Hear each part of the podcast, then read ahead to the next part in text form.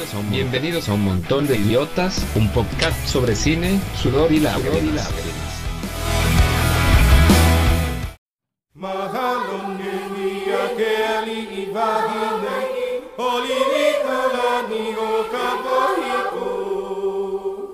Kapipi umay o ke hanu wenu wenu kai ho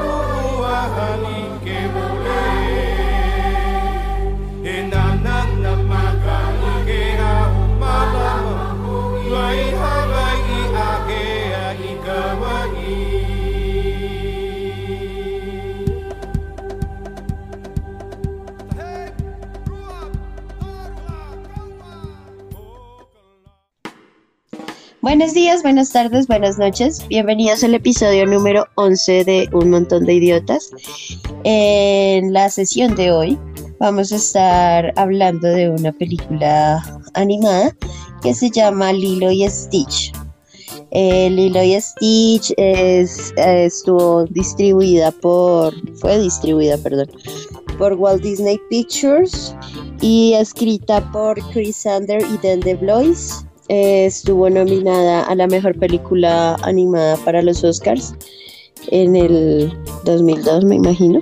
Bueno, Lilo y Stitch es la historia de un experimento alienígena, el cual se llama 626.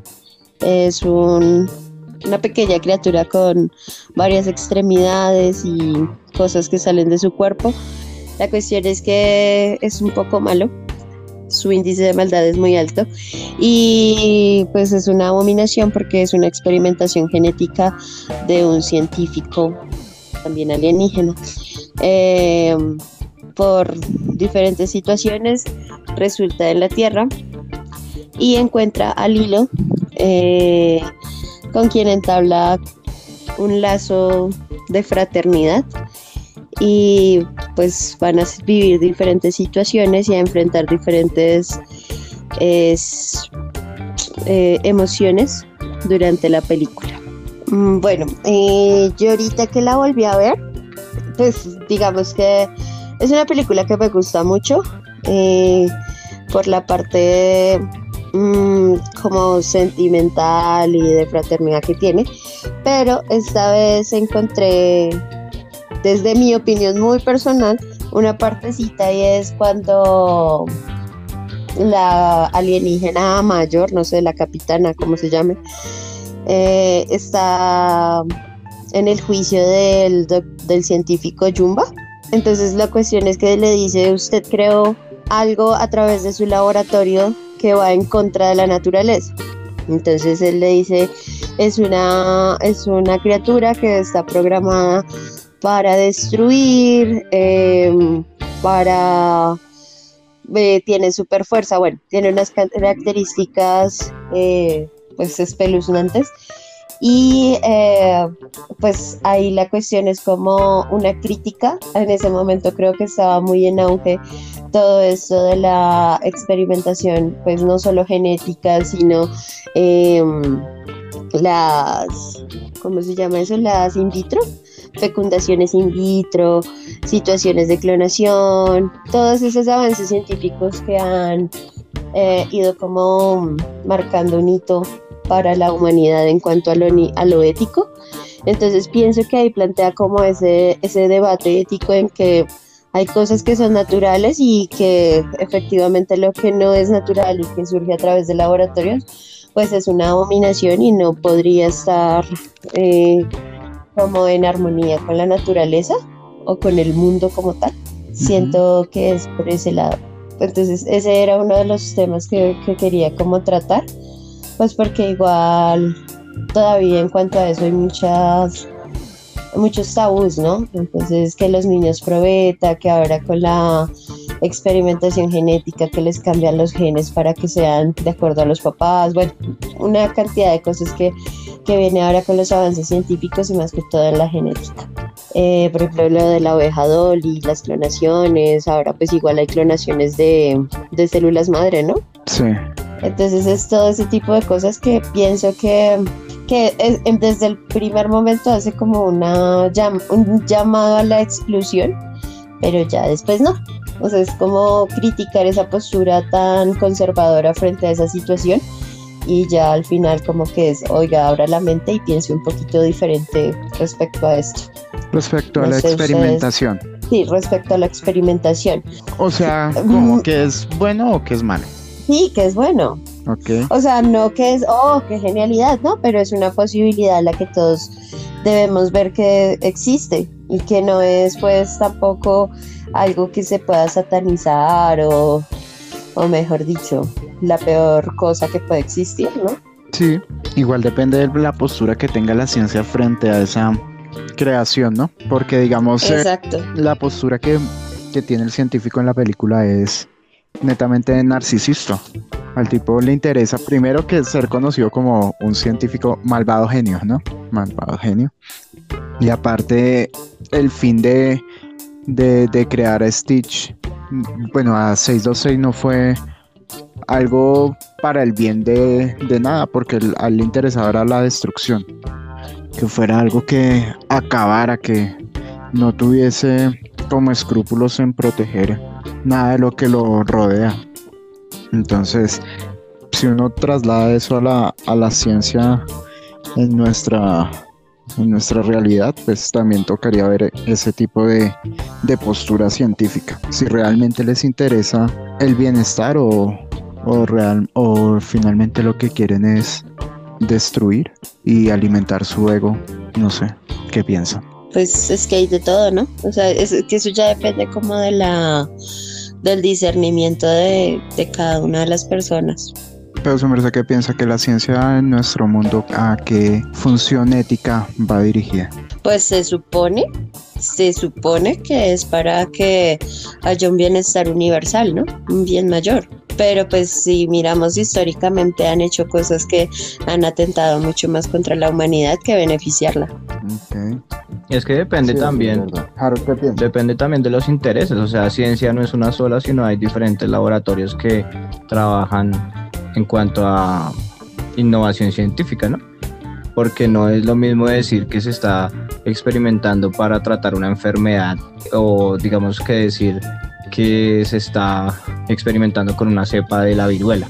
Por ejemplo, esto del SARS, que lo relacionan creo que con el COVID, no sé, no sé bien cuál es la relación porque pues no soy químico ni, ni tengo pues conocimientos así al respecto. Pero que se hablara de, de que el SARS, de que lo que se lo que se está dando es una mutación del SARS o digamos con lo del H1N1 que ya iba por un número mayor al 1. Entonces, ¿para qué se experimenta con ese tipo de, de cosas?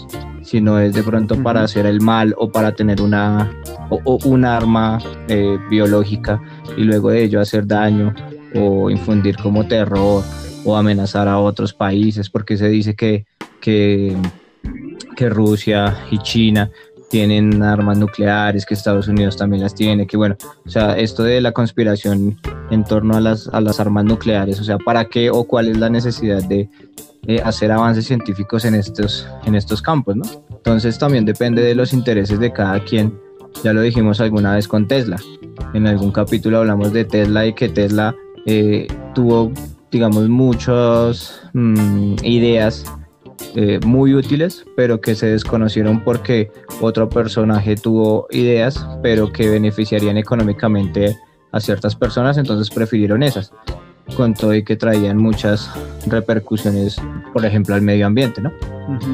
Entonces también depende es como quién es eh, capaz de tener grandes avances científicamente hablando, porque pues no es que todo el mundo pueda llegar a, avanzar en este, en este ámbito, solo las personas que tienen eh, poder eh, económico o los países que tienen poder económico, porque no hablamos de, de avances pues significativos en Colombia en, en ciertos campos, sino que hablamos de casi siempre eh, avances significativos en Estados Unidos, en China, Gran Bretaña, bueno, yo qué sé.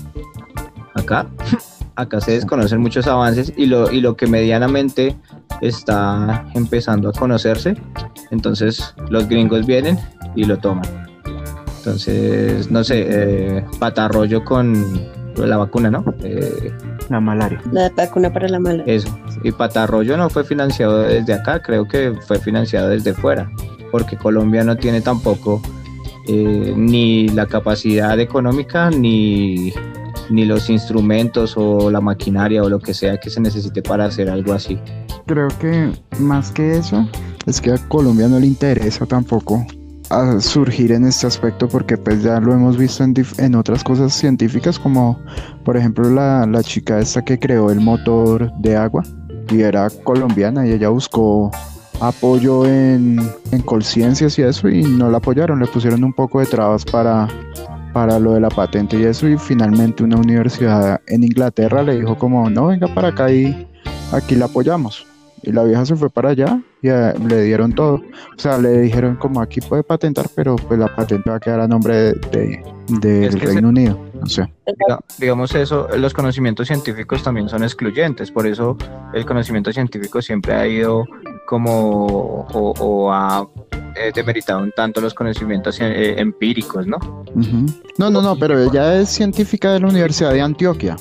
Sí, lo que yo digo es que, digamos, eh, los conocimientos científicos siempre han sido excluyentes. ¿Por qué? Porque eh, esto de las patentes, ¿por qué inventarse algo, eh, digamos, un bien, un bien universal, patentarlo para recibir eh, un beneficio económico? ¿Por qué no simplemente dejarlo abierto para que otras personas puedan llegar a usarlo por otro, o sea, para seguir beneficiando a la humanidad, ¿no? Esto de las semillas. Acá en Colombia hay una problemática con que el campesinado colombiano ha creado sus propias, o bueno, creado, sino que tiene sus formas de cultivo, eh, sí, como que eh, tiene sus semillas, en fin. Pero entonces se han creado una serie de patentes alrededor de cuáles son las semillas que se pueden cultivar y cuáles son las que no. Si un campesino colombiano tiene sus propias semillas y no están patentadas, pues simplemente llegan y le dicen, no hermano, usted no puede cultivar eso. Usted tiene que cultivar las semillas que han sido eh, patentadas por no sé quién y aprobadas por el ministerio de no sé qué putas mierdas. Entonces esos también son avances científicos, weón. Pero entonces lo que buscan es en muchas ocasiones excluir otro tipo de conocimientos, porque el, campesino probablemente no tenga eh, o no pueda llegar a, a tener ese rótulo de científico, pero no necesariamente se necesita para lograr otro tipo de avances de orden empírico yo qué sé y en muchas situaciones, pero no solo, digamos, esto de las semillas es un, es un caso aislado. Sí. Sino Creo que, también la, ciencia es- la, cien- la ciencia ha sido como un pretexto también para, para establecer ese control. Entonces, porque Sí, se claro. habla de que el centro de la ciencia es, digamos, Estados Unidos, porque es el país que en su afán de controlar al mundo tiene que ser el epicentro pues de, de estos avances. La tecnología es otra, que también eh, tiene como esas lógicas ahí de, de, de poder, a mi parecer, ¿no? Sí. Bueno, y regresando un poquito a la peli, yo pienso que el científico en este caso está desconociendo la posibilidad de subjetividad de 626, ¿no? Porque él dice, en todo momento dice, él está programado para hacer tales y tales cosas. O sea, como que en su idea y afán de ser como un dios creador, él limita su creación a, a sus deseos. Y vemos que finalmente 626 al ser nombrado adquiere esa, esa subjetividad, aprende a ser un sujeto independiente de, de su creador, ¿no? No sé qué piensan ustedes con respecto a eso, del nombrar, que el nombre de identidad. Respecto a eso, eh, pues lo de la identidad sí me parece que es algo muy importante, porque cuando él se considera que es Stitch, cuando empieza como a hallarle un sentido a todo lo que hace, ¿sí? A, a- a estar con Lilo, a pertenecer de pronto a la familia y todo eso. Pero digamos que eso que habla Edgar del ego del, del científico también es algo muy, muy tenaz, porque incluso él le dice es que su único propósito es eh, destruir. Fuera de no puede pensar o establecer ninguna otra cosa Sí. y él, en el momento él como que se le acerca y le muestra al, eh, o sea, Stitch le muestra a Jumba el, una foto como de una familia, ah, del pato, que está llorando y que se Ujú. siente solo y le dice, entonces él le dice, ¿por qué? porque quiere familia. Le dice, tú no tienes familia, yo te creé. Entonces es como esa cuestión del propósito y eso entró como en el pato también eh, filosófico de pronto que todos hemos tenido en algún momento de para qué estoy aquí en este planeta, qué estoy haciendo, será que tengo un fin, Eh, cuál es, no sé, mi destino, mi ideal, bueno, como lo queramos llamar, pero cuál es la razón de ser que, que tengamos existencia que no sé cómo lo dicen por ahí en una en un libro de filosofía que, que hayamos tenido ese soplo de, de vida que se puede considerar que es como el alma o como la esencia. Sí. Ahí podemos ver algo que, que hablábamos en el capítulo de 12 años de esclavitud, ¿no? Que ah, lo que decía Harold con respecto al nombre que dotaba de alma. En, en este caso es igual. 626 está destinado para destruir, pero Stitch es algo que su propósito no tiene que ser el que otros le dijeron, sino él puede escoger un propósito para su vida. Creo que podría ser en ese caso, ¿no? Si es que pareciera que Stitch pertenece a Es alguien, que- ¿no? En un primer momento al científico, por eso tiene un nombre 626, que probablemente hubo un 625, un 624, un 623, un 622, o sea que no es para nada eh, importante o, o- o trascendental, porque pues es un experimento y el mismo científico le dice como que usted, yo lo creé pues así como pudo crear muchos más experimentos y este no tiene pues como eh, una relevancia. Adquiere esa relevancia cuando ya eh, llega a la Tierra y pues pasa todo esto que pasa. Y también tiene otro nombre, pero también es un nombre que le da Lilo. Sí. Tampoco es de escogencia pues de Stitch, sino que Lilo dice yo quiero llamarlo Stitch. Y le dicen como, y ese nombre, no, yo no sé qué, eso traduce algo del inglés al español o a cualquier otro No idioma porque fue chistoso la reacción de Mm. la chica de ahí del sitio de adopción de mascotas y, y la reacción de la hermana también fue como toda rara, como si eso fuera una grosería o algo así. Bueno, fue algo extraño, me causó curiosidad. Como Stitch. La vaina es que el bichito tiene el nombre que le dan, tanto 626 que es un número, como Stitch que es un nombre, y que incluso Lilo tiene como un papelito que da fe de que ella es la dueña de Stitch y por eso a él no lo pueden llevar a otro planeta ni sentenciarlo a otra eh, yo que sé a otro castigo que no sea el exilio que se Sí. cumple pues en el planeta Tierra Respecto a eso, pero es que volvemos como a la misma a la misma cuestión que habíamos hablado la vez pasada del creatilo, Ok. la relevancia de los nombres, ¿no? Si los nombres están por esencia o por acuerdo.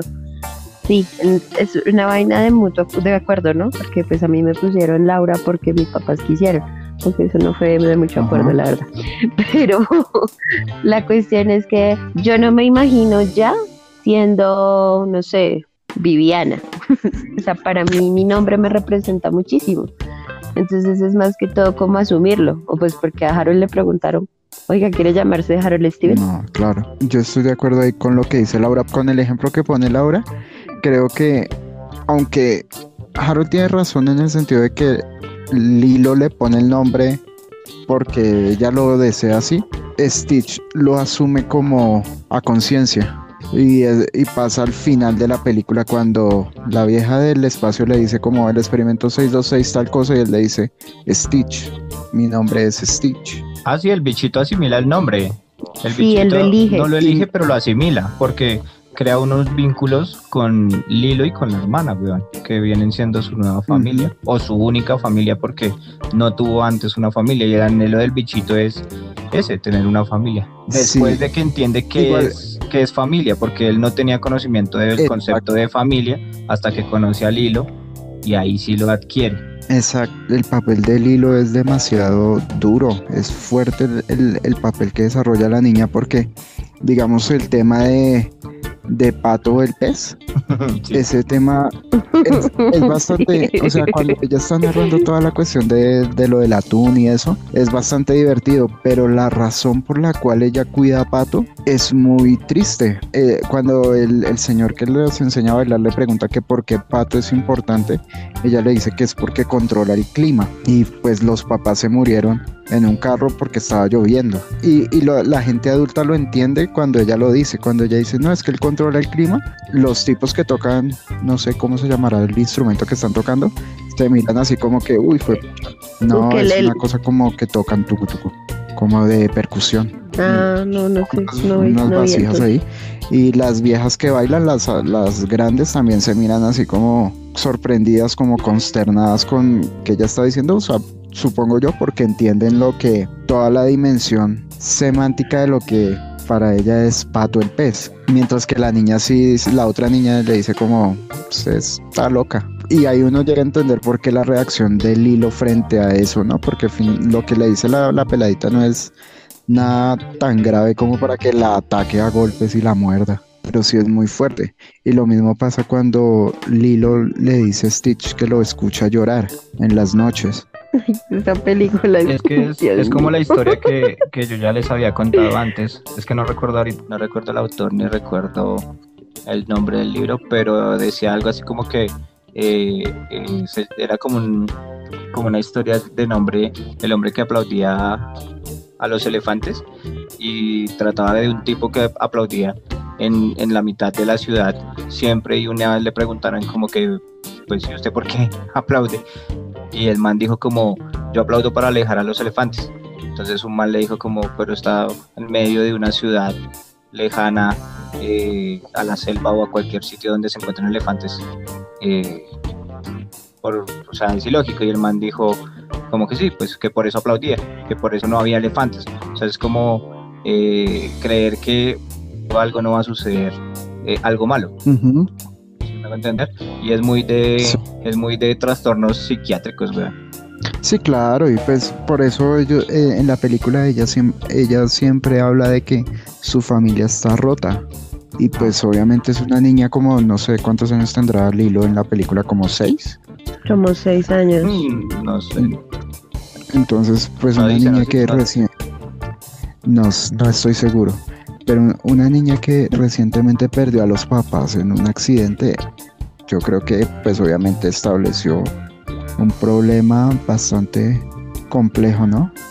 Pero también rescato mucho la, la capacidad de, de argumentación de, de la niña, ¿no?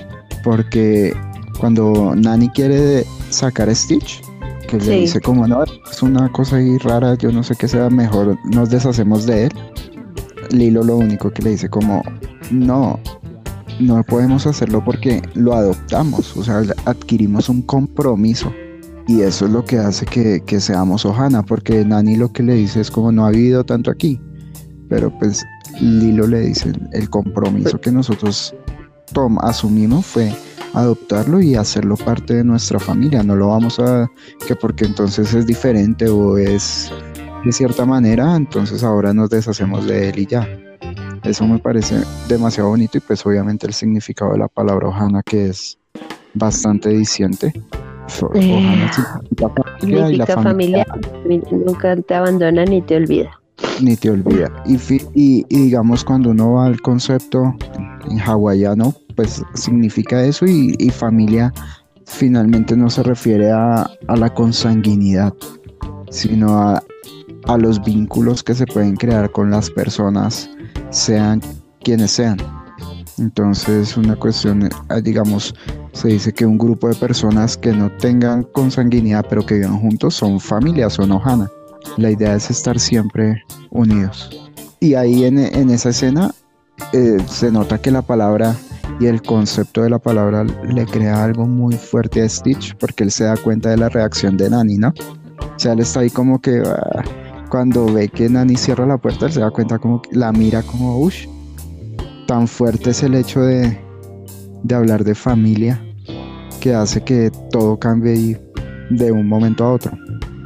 Eso me parece muy significativo en, en, en Lilo también. Mm, sí, eso em, respecto al el significado de familia, siento que es como, si vemos, eh, Lilo es una niña que sufre pues no sé, de lo que ahora conocemos como matoneo, o sea, una exclusión tremenda por parte de las otras niñas.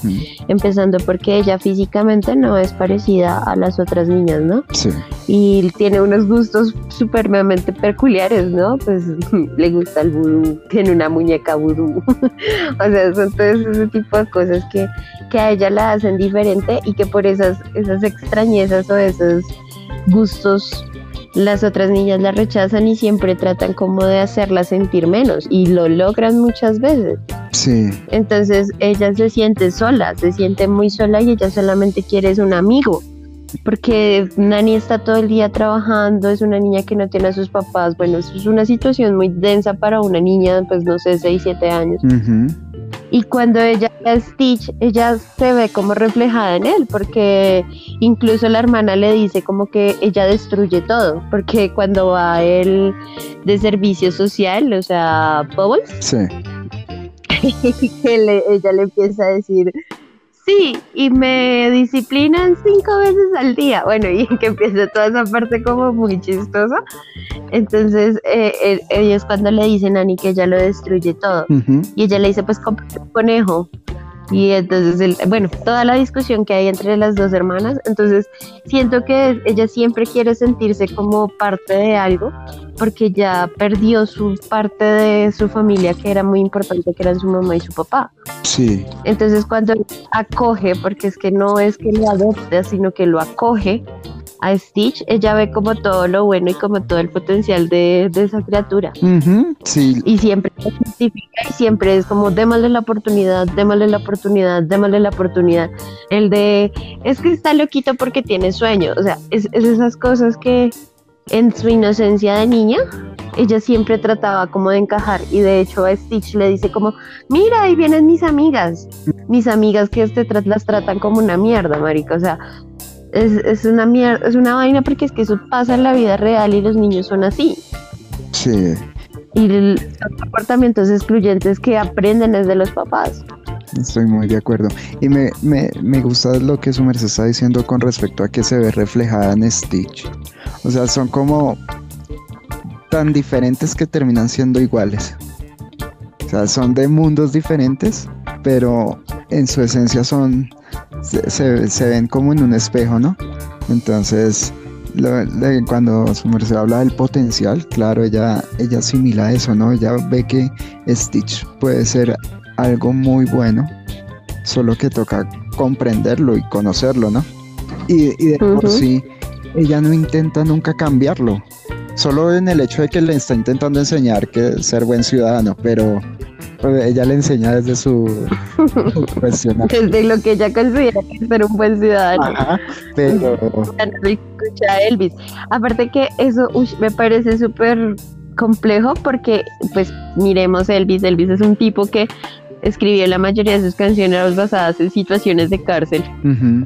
Cárcel, ¿no? sí, Sino un cantante o compositor. eh, eso, compositor que es muy fuerte para una niña de seis años. Claro, es que todo es bastante co- complejo en el mundo del hilo. Es demasiado. Ajá. Pero entonces eh, es eso que ella y lo que lo de darle la oportunidad siempre también es importante porque ella todo el tiempo sí estuvo ahí como apoyándolo. Siempre sí está buscando cosas para comprender lo que él- a él le puede estar pasando. Y finalmente es cuando le dice que que tal que él daña las cosas porque no sabe qué pasó con sus papás, Porque también los extraña. porque también Aparte que extraña. ella es la que le da esa posibilidad a Stitch de ser Stitch, de que él decida si quiere ser 626 o que si quiere ser Stitch. Porque cuando ya se la van a llevar por servicios sociales al otro día y él solamente coge el libro donde está el patito feo y empieza a salir, le dice como, está bien, sí, entiendo si no quieres estar en nuestra familia. Igual está rota. Ahí le dice lo de, te puedo decir que yo nunca te voy a olvidar, porque nunca olvido a los que se van. Esa, esa parte es súper triste, muy triste. Mm, Pero es que esa película es... Esa Yo Sí, lloro mucho con esa película. porque Es muy uno se triste. pone a ver si, o sea, más allá de, de lo que de lo que pasa así normal, es una, una historia muy, muy densa, muy cruel. A todos los niveles porque finalmente también son dos niñas que se están enfrentando a la vida. Porque Nani no es una adulta, ella también es una niña. Exactamente. Entonces son dos niñas enfrentándose a un mundo que se las está comiendo porque pues no sabían que, que todo eso iba a pasar, ¿no? Y Lilo, sí, no sé, Laura tiene mucha razón en lo que está diciendo. Sí le da la, la opción a, a Stitch de, de escoger qué quiere ser. O sea, le mostró las posibilidades, él sabe qué, qué hacer y finalmente lo decide cuando, cuando se llevan a Lilo.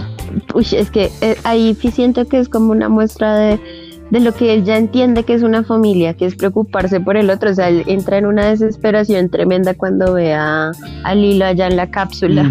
Que es- Claro, es, es, es muy fuerte eso. Ah, y también ahí el hecho del, del no querer cambiar al otro es, es curioso porque, digamos, bueno, obviamente le acaban de destruir la casa.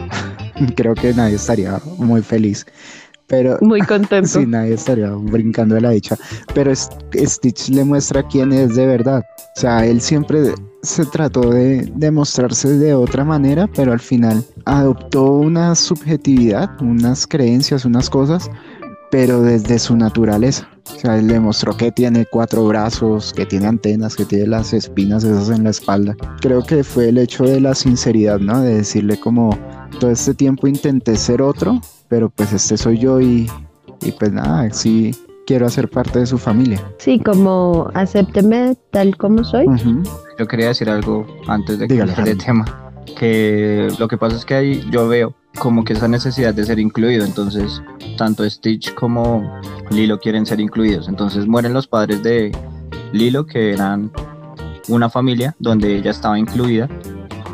Y ella luego tiene unas, eh, una serie de problemáticas con unas niñas. Pero ella sigue insistiendo que ellas son las amigas. Y siempre las trata como mis amigas. Entonces el afán de ella también es incluida. Y ya al final es incluida o no incluida, sino que ella misma eh, hace parte de una familia. Entonces Nani, eh, Stitch y ella, incluso como, como que una familia nuclear, pero puede tratarse como una familia ma- eh, extensa que se ve ya más adelante en las otras películas con el mismo, los mismos aliens, el mismo Bubbles. trabajador social. No son una familia nuclear, primero porque no son padres e hijos, sino que son hermanas eh, Stitch, que en un principio era la mascota, porque el afán era domesticarlo, pero no, se incluyó como una eh, como un igual, digámoslo Ujú. así. Y también hay una serie de extraterrestres y bueno, otras personas que también hacen parte de esa familia. Entonces considero que eso se ve reflejado en las fotografías, porque Lilo tenía una fotografía con los padres, luego toma fotografías de gente ahí, X, individuos, que las fotografías son un tanto extrañas, a mi Sí, son parecer. solo de gordos, digamos, eh, de turistas gordos. Exacto. Entonces, y, y son raras. Y ya luego, llegando a los créditos, eh, hay una serie de fotografías que ya involucran otra vez a una familia. Entonces, eh, como que hay una brecha Ujú. y se ve en las fotografías y se ve reflejada también en el papel que desempeña la niña, que no se siente incluida. Entonces, eh, ahí ya solo hay fotografías de individuos y no de un, de un grupo. Sí. Y también pues Stitch quiere ser incluido, porque siendo 626 era un individuo que, que sí que destruía todo. Pero en la Tierra ya dejó de ser 626 para pasar a ser Stitch.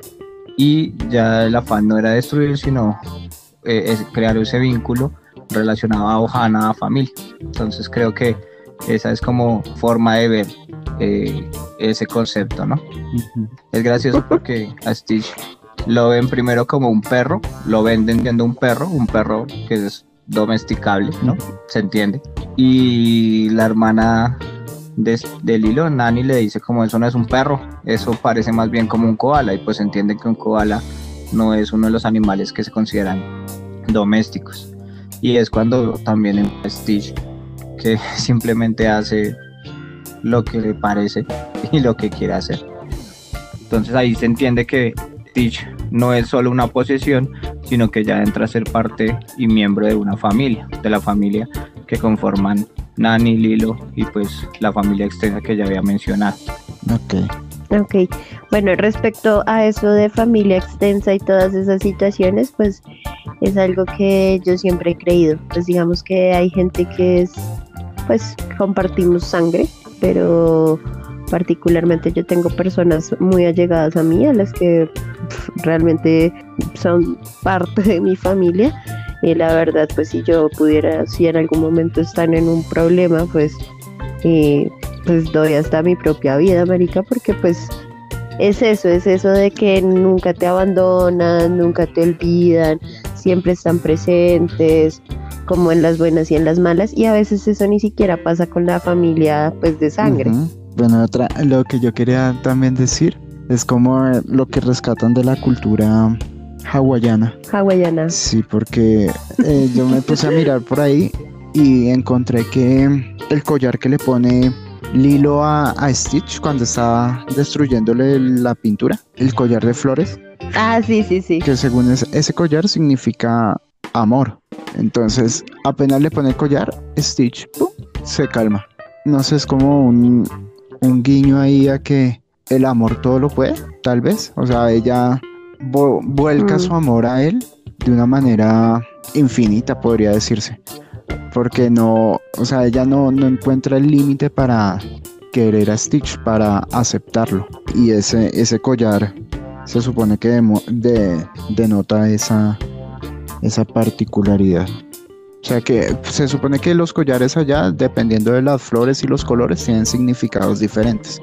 Y pues el que ya le pone es blanco y logra su efecto en él. Y también, ah, una cosa que quería hablar de, de lo que estaba diciendo Harold de las fotos. Es, un, es una cuestión que también vi por ahí que le cortaron a la película.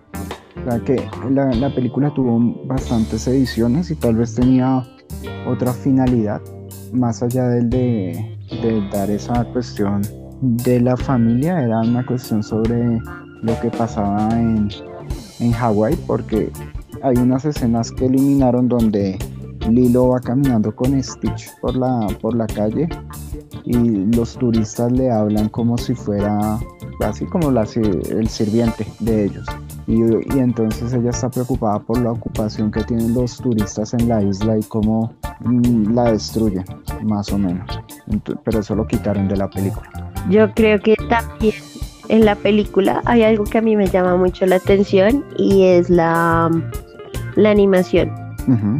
Muestran a Nani, o sea, Nani tiene un cuerpazo, pero es que es un cuerpo real, no es el cuerpo de la sirenita, no es el cuerpo de, no sé qué otro, ah, de Mulan, no, es un cuerpo muy afín a la cultura y casi todos los que están ahí pues tienen cuerpos que son reales, o sea, no son los típicos brazos flacos que tiene toda mujer supuestamente, sino que es un brazo de tamaño real incluso, las piernas, todo, y es muy proporcional, los rasgos, las narices, todo, o sea, a mí me parece que también ahí juegan una cuestión de, de la estética y me parece curioso también porque, por ejemplo, Lilo cuando Stitch está mirando las, las fotos, les, eh, él lo mira como, como raro, ¿sí? Porque pues son solamente gente gorda, Ajá. más que gorda obesa. Entonces e- ella le dice como,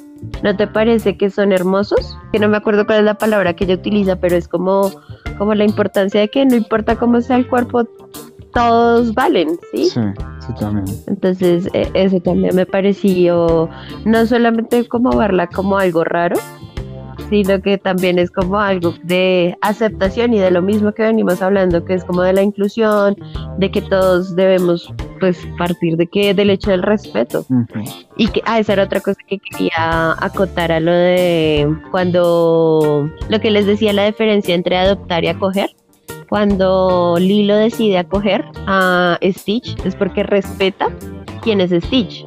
Sin importar lo que es, lo respeta. Y aún así lo acoge y lo, lo cuida.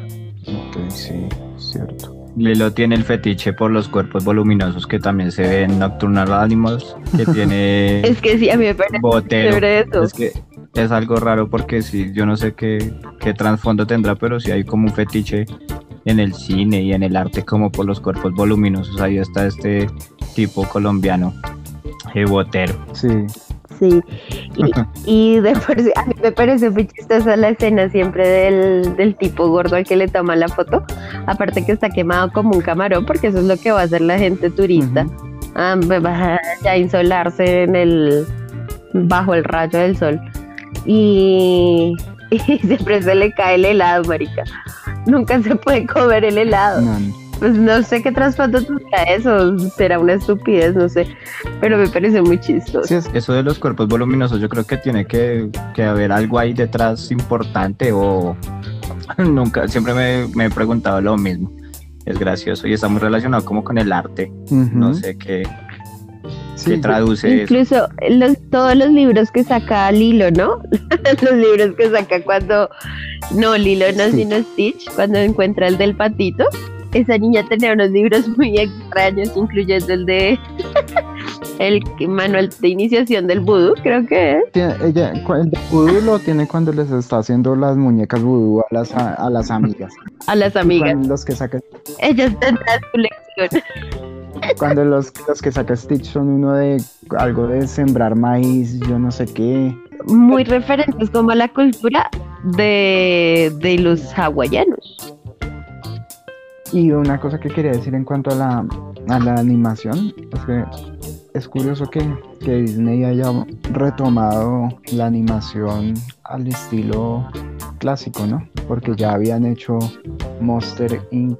Con, con una animación diferente, con la que, bueno, se, se casaron a hacer las películas y esta la hicieron al estilo clásico, con acuarela y, y creo que fue la mejor opción porque que tal vez los personajes no se hubieran visto tan, tan ligados a, a respetar las cuestiones culturales desde otro tipo de animación, creo yo, Sí, se habría visto como más caricaturesco de pronto. tal vez. Entonces eso, eso es chévere. Además que para el, el estreno de Stitch decidieron como incluir a Stitch en todos los clásicos, haciendo un poco de maldades. Es que Stitch es el mejor, marica, yo amo ese coso, de verdad. Sí, pero Es una cosa divina. Para mí la, la película también es bastante, o sea, a mí me gustó harto cuando la vi de, soy más joven, cuando la vi de- en mis épocas cuando salió, pero con el tiempo va adquiriendo más significado, pues porque digamos, esto que lo que yo dije hace un rato de, de las expresiones que hacen los adultos cuando ella dice lo del pez, yo jamás lo había notado. O sea, siempre me había, visto eso como algo gracioso, pero, pero sí tiene un trasfondo muy fuerte, cruel. Sí, ay, es que me acabo de acordar de la escena en que Stitch se le traga la cabeza al, al otro alienígena. y cuando sale y lo mira, Nani le dice, "¡Ah! pero te destrozó la cara. y le dice chumba, Ella es fea. no, ella siempre ha sido fea. y que se pone la peluca. Ay, no, es que esos muñequitos son muy chistosos. Esa película es un, un una transición entre reírse, llorar, sentirse triste, sentirse contento. Mejor dicho. Además también una cosa ahí, hay muchas teorías alrededor de, de la cuestión de, de, de esa película con respecto a, a Cobra Bubbles. Porque Tus nudillos dicen cobra. Exacto. Y, y que ella le dice como, yo no le creo que usted sea trabajador social. Ya, eso es como puro cuento. Y que aparte que es un tipo que trabajó en la CIA, que tuvo una cuestión con alienígenas, que salvó el mundo. ¿Cómo va a terminar de trabajador social? O sea, eso no, no tiene mucho sentido. Y, y aparte que el tipo, tipo como que evita hablar del, de su trabajo, ¿no? Cuando ella le dice, que no le cree, él apenas como que eh, soy de división especial. O sea, ¿por qué tiene que ser una división especial para buscar a, al hilo? Y aparte, cuando le pregunta también que si ha matado a alguien, y el tipo, eh, no nos salgamos del tema. Entonces es como, el tipo tiene una cuestión rara y, y bueno, una de las teorías que, que leí por ahí es que tal vez el tipo no era un trabajador social, sino alguien que es encargado de cuidarlas a ellas, de cuidar principalmente al hilo. Tal vez porque los papás eran X o Y cosa o algo tenían que ver con, con él. Entonces está por ahí esa teoría. No, pero el man, yo entiendo que el man sigue trabajando para la CIA porque cuando hablan con la eh, alien, que es como la que manda, él le dice como que la Exacto. división no lo va a entender o algo así. O sea, el man sigue trabajando para la CIA. Lo que pasa es que se hace, traba- se hace pasar por trabajador social para atacarse a Sí, o sea- y a Nani. Pero él como que siempre ha estado vinculado es con, con la con esa con la CIA Claro, o lo que, lo que dice Harold es cierto. Ella, cuando habla con la extraterrestre le dice eso, que nadie le va, o sea, que no va a ser como bien visto donde, en la cosa central. Y, pero es eso, o sea, que- hay- Mm, o sí. sea, la, la cuestión es que finalmente debe haber una historia detrás de Lilo y Nani, porque, porque un tipo de la CIA tiene que estar pendiente de ella. No sé, de pronto por lo que cayó la nave en Hawái, ¿no? Mm, Lo de, digamos, lo ay. de la tal visita, lo de la tal visita del trabajador social es antes o después de que cae la nave, creo que es después. Es después, pero ya estaba programada. De pronto no, e- no era el dichoso trabajador social, sino que se hizo pasar por trabajador social para, para investigar y mató al verdadero trabajador social. No, no, no es. Ya, ahora estamos Yo iba a decir- especulando más. no, no sé, no, no sé, pero pues sí, el man como que siempre es de la CIA, nunca es trabajador social. A mí me parece chistoso es que en cierto momento cuando empieza la película eh, dice que va a caer la nave cerca al área 51. Ah, eso, eso es, o sea, Ah, la sí. Tierra es el área 51 en general, o sea, el área 50 la Ajá. Tierra completa. Es- eso sí, es interesante también. Y no, igual- yo quedé ahí también. "Oh". y, y lo, lo del guiño a, a Tarantino es por Pulp Fiction, que es el, ¿cómo usted- ustedes sí se saben el nombre? Wallace, Marcellus Wallace. Marcelus Wallace. Y eso es importante. Y quién sabe también por qué le habrán hecho ese guiño. ¿Será que son amigos con Tarantino? De pronto. se Pues es que igual hay mucha relación porque Tarantino también pone mucha música de Elvis, ¿no? Sí, también podría ser. Ah, y- Y Sí, aparte se supone que Lilo y Stitch es la película donde más música de Elvis ha sonado en toda la historia del cine. Han sonado más canciones de Elvis en Lilo y Stitch que en películas que hablen de Elvis. Incluso, incluso en el restaurante donde entran Mia y Mia Wallace y el otro loco que se me olvidó el nombre, bueno, eh, John Travolta, eh, los atiende Elvis, ¿no? Que hay como una serie de personajes así representativos de, del cine y la televisión gringa de la época. y los atiende un man. Soy el rey, creo que es el. No, no, pero no es un Elvis. Hay unos Elvis, pero los atiende es otro tipo. Ahorita rey, te estoy diciendo como memoria. Pero también hay como unas Marilyn Monroe, hay unos Elvis, hay unos eh, tipos ahí que no recuerdo, que, que supuestamente eran como figuras de, del cine. Yo creo que Harold tiene razón, que sí tienen como mucha relación la, la cuestión de las dos películas, con, con cosas ahí, con elementos significativos. Y al final en los créditos, en los créditos, digamos, eh, pues volviendo al tema de la familia, Li- eh, Stitch hace como las veces de, de, de una madre y un padre porque Stitch es el que les cocina, es el que hace la torta gigante que, que ocupa todo el horno, el que les envía los almuerzo, los, Los los sándwiches, los almuerzos, despide a Eh, Lilo entre en el otras- bus. sí, entre otras cosas también, así como muy de la casa. Nani en la, en la cabeza ¿Qué? y se pone la capita. Cuando Ah. se pone el brasier de Nani en la cabeza, se pone la capita. Sí. Entonces, Stitch, Stitch cumple como muchas funciones ahí, Sí, se ve tan- de madre y padre. sí, eso, eso es verdad. Y algo que creo que también es importante mencionar y, lo pasamos por alto es que apelen siempre a la bondad. Porque en el juicio que tiene Stitch, o sea, una de las razones para no castigarlo es demuestre que hay de bueno en, en él. Entonces, y, y también es un hilo conductor dentro de la película, porque después Lilo le, le dice como tu índice de maldad está por aquí, es mucho para un ser tan chiquito como tú. Y, Sí. y, y siempre a- apelando a eso, ¿no? A que, a que hay de bueno en, en alguien para considerar que que, que vale la pena estar. Y, y eso creo como que Edgar. Ajá, Edgar tiene un nivel de maldad muy alto para abrir 1.20, weón. es verdad. Un montón de idiotas.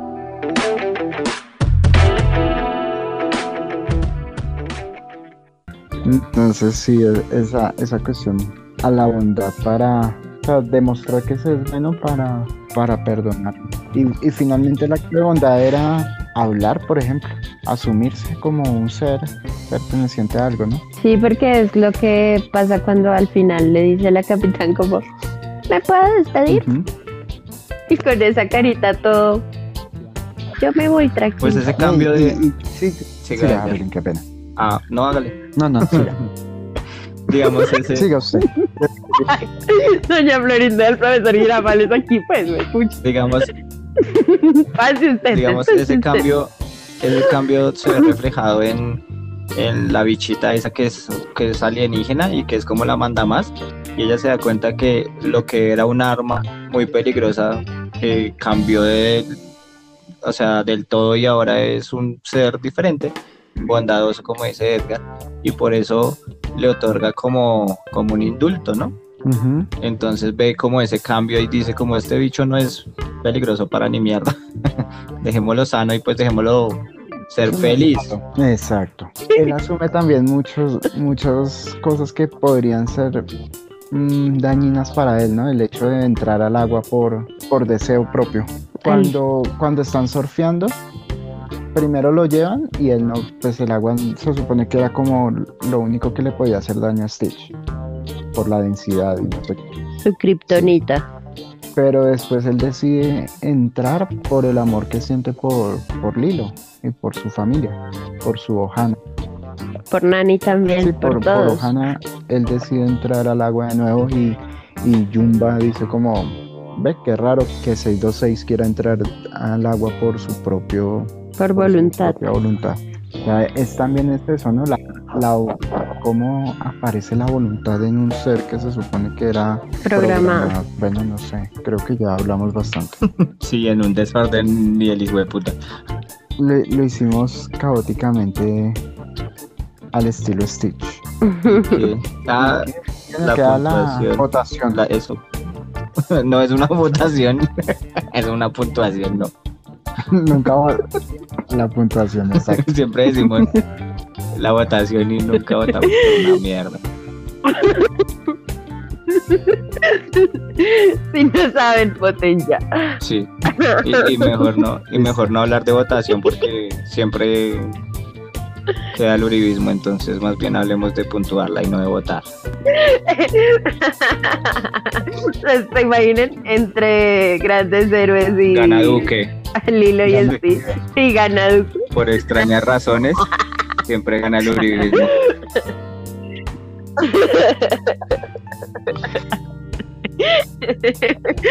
Ah, marica, Bueno. ¿Quién empieza? Bueno, eh, no, esa película para mí tiene un 10. Ya.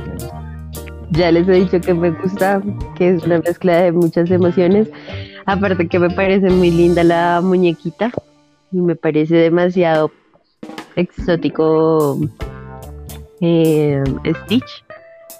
El tema, la animación, la música, eh, los chistes, todo, me gusta todo. Es un conjunto de muy buenas cosas. Ok, Carolina. No, pues a mí me parece graciosa la peli. No soy así el super, super fan, pero sí es, tiene, o como todas las películas, tienen ahí sus, sus temas por, como, por rescatar. A mi parecer es buena, pero tampoco me mata. es, es como una vaina. Eh, yo le pongo un 8, 5, porque pues que no soy así super fan, pero tiene como todas las películas con sus cosas así rescatables. Y pues lo de la familia es, es chévere que lo traten. Pues no una familia así convencional, he dicho. Yo a esta película le pongo 9.5. Eh, me gusta mucho el trato que le dan al concepto de familia, a las el rescate de cosas de la cultura hawaiana. Me gusta mucho el, como el proceso o el viaje que tiene Stitch en la formación de su subjetividad. Eso me, me gusta mucho. Que no me gusta, que siento que en muchos pedazos que la peli está como cortada, o sea, se, se nota, ¿no? no sé, que hacen falta cosas dentro de la película.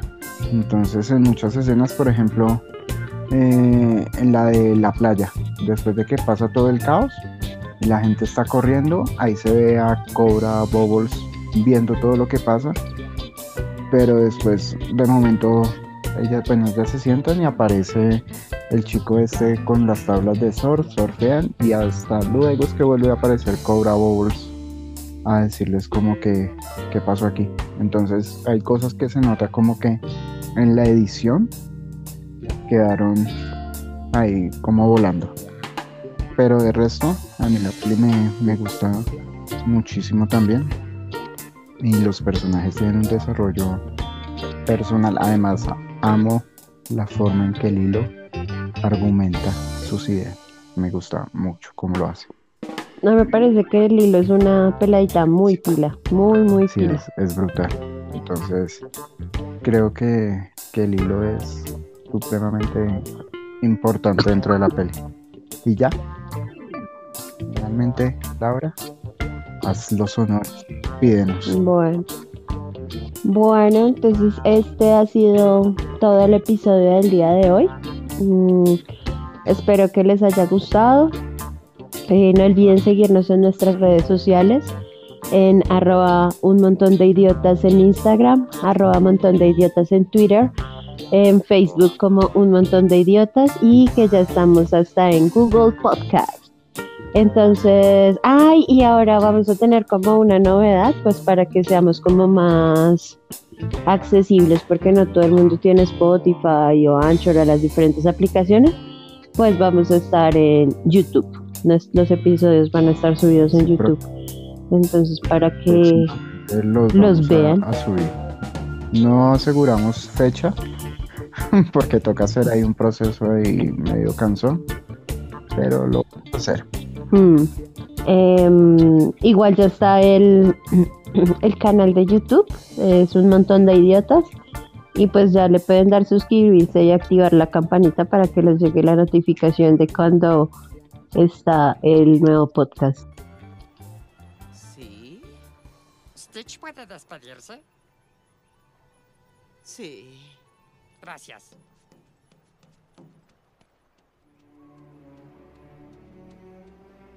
¿Ustedes quiénes son? Es mi familia. La encontré. Estaba aquí. Es chiquita y rota. Pero es buena. Sí, es buena.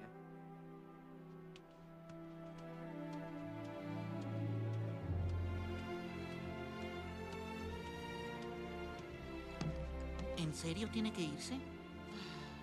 Usted y yo sabemos que nuestra ley es absoluta. No tengo injerencia en las decisiones del Consejo.